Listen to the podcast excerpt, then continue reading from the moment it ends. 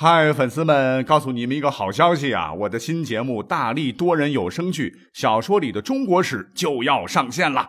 想要了解新节目或者跟我互动聊天，赶快来加入 VIP 粉丝群，入群二维码就在本期节目的声音简介中。你也可以添加我的小号，拼音大历史加六零六 D A L I S H I 六零六，然后拉您入群，我在那儿等你。管他正史野史。这里只有大历史，大力讲的历史正在播出。欢迎收听本期节目。我们经常啊，可能不自觉的会有一个口头禅，你一定说过，那就是“我的老天爷呀”啊，相当于 “Oh my God”。呃，怎么用呢？老天爷呀，怎么下雨了啊？老天爷呀，我今天怎么没带钱包？老天爷呀，我女朋友怎么跟我爸在一起了啊？等等啊，可见。姓天的老爷爷是常常挂在我们嘴边的。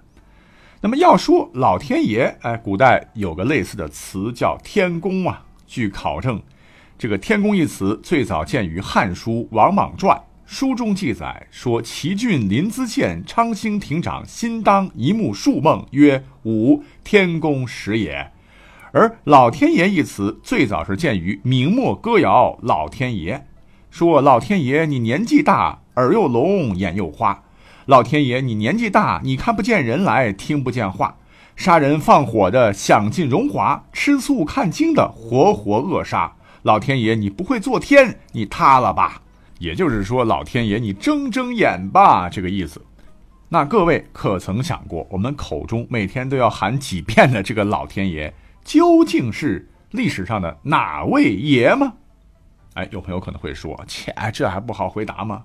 玉皇大帝呀，其实告诉您啊，这个答案是不全面的，因为玉帝啊，在民间信仰当中乃三界之主，全称昊天金阙无上至尊自然妙有弥罗至真玉皇上帝，是神话传说中的天地主宰。但是呢，古人们信奉的这个天帝啊，不全然是玉皇大帝，因为宋朝以前，古人们有的是信奉东皇太一为天帝。有的信奉帝俊为天帝，还有的是信奉昊天上帝，这就得说到说到了哈。这个帝俊天帝是谁呢？帝俊乃是《诗经》和《山海经》当中呃记载的天帝啊，出身是十分的古老，原型可能是上古时期东方部落的首领，和黄帝、炎帝差不多啊，也算是我们中华文明的祖先了。但神格上比炎帝要厉害得多。《山海经》的大荒经中曰：“说南海之外，干水之间，有西河之国，有女子名曰西河，方日浴于干渊。西河者，帝俊之妻，生十日。这传说帝俊呢，有一位妻子叫西河，给帝俊生了十个太阳。啊历史上著名的后羿射日的故事中，那天上哪来这么多太阳啊？其实都是帝俊的儿子。他还有一个妻子叫做长息，给帝俊生了十二个月亮。”从帝俊的这些妻子和后代来看，似乎跟古老的星辰崇拜有关，是日月之父。当然了，帝俊在这个天地的位置并没有做过太久啊，因为后来主流文化信仰以三皇五帝为主，帝俊这一脉系就显得有点多余了，所以就逐渐剔除了关于帝俊的神话。而古人信奉的另外一个天帝叫东皇太一，又叫太皇、太一。出自屈原的《九歌》，是当时楚国信仰祭祀的天地。那现在的一些洪荒小说经常把他和帝俊相提并论，也因此被大家所熟知。其实呢，东皇太一做天地的时间很久啊，是不比现在的玉皇大帝短，只是现代人了解太少。从汉代开始一直到唐代，官方呢祭祀的这个天地可不是玉皇大帝，而是东皇太一。那么东皇太一是怎么来的呢？那他的出身非常非常的古老啊，比帝俊、比炎帝还要古老的多。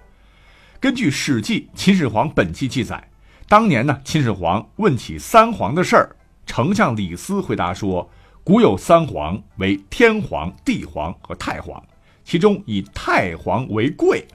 太皇就是东皇太一了，因为李斯是楚国人，信仰的就是东皇太一。”那他说的这个三皇可不是指伏羲、女娲、神农这些人啊，他说的是古之三皇，跟后世的三皇完全不是一个概念，属于史前文明，不是一个纪元的事儿。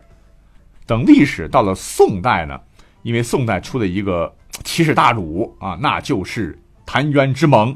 当年的宋真宗为了掩饰这个耻辱呢，就谎称说有玉皇入梦，开始吹捧玉皇大帝，上行下效，道教呢也逐渐兴起以玉皇大帝为天地的典籍传说。宋代以后，各朝各代的帝王啊，为了宣扬皇权统治为天命所归，也极力的推崇玉皇大帝。政权和神权的结合之下，导致了东皇太一信仰的逐渐没落。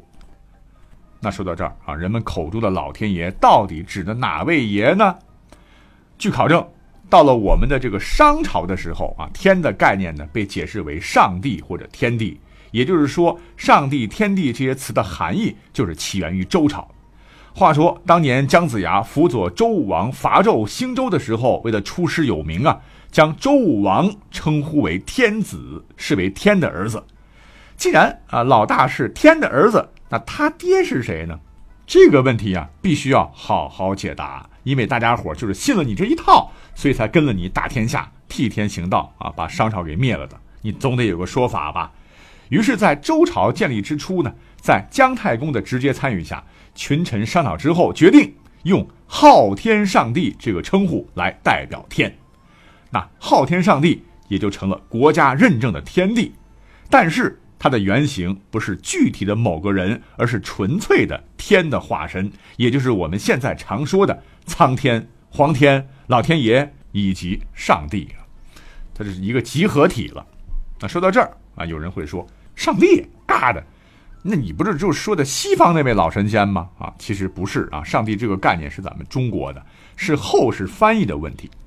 所谓是人之所尊，莫过于地；莫之于天，故称上帝。那再往深里说啊，昊天上帝，它是一个比较特殊的情况，不是指具体指谁，它就是天地本身。所以呢，可以这么认为，包括了帝俊、东皇太一，尤其是后来的玉皇大帝，都吸收了昊天上帝的一些属性，为民间所信仰。那除此之外，中国民间呢，还有一个说法。那就是认为老天爷呢，指的是另外一位中央天神，就是我们的祖先皇帝。那讲了这么多神仙，并没有从根本上解决老天爷是谁这个问题，因为这只是一个主流说法。也就是说，还有另外的说法嘞啊！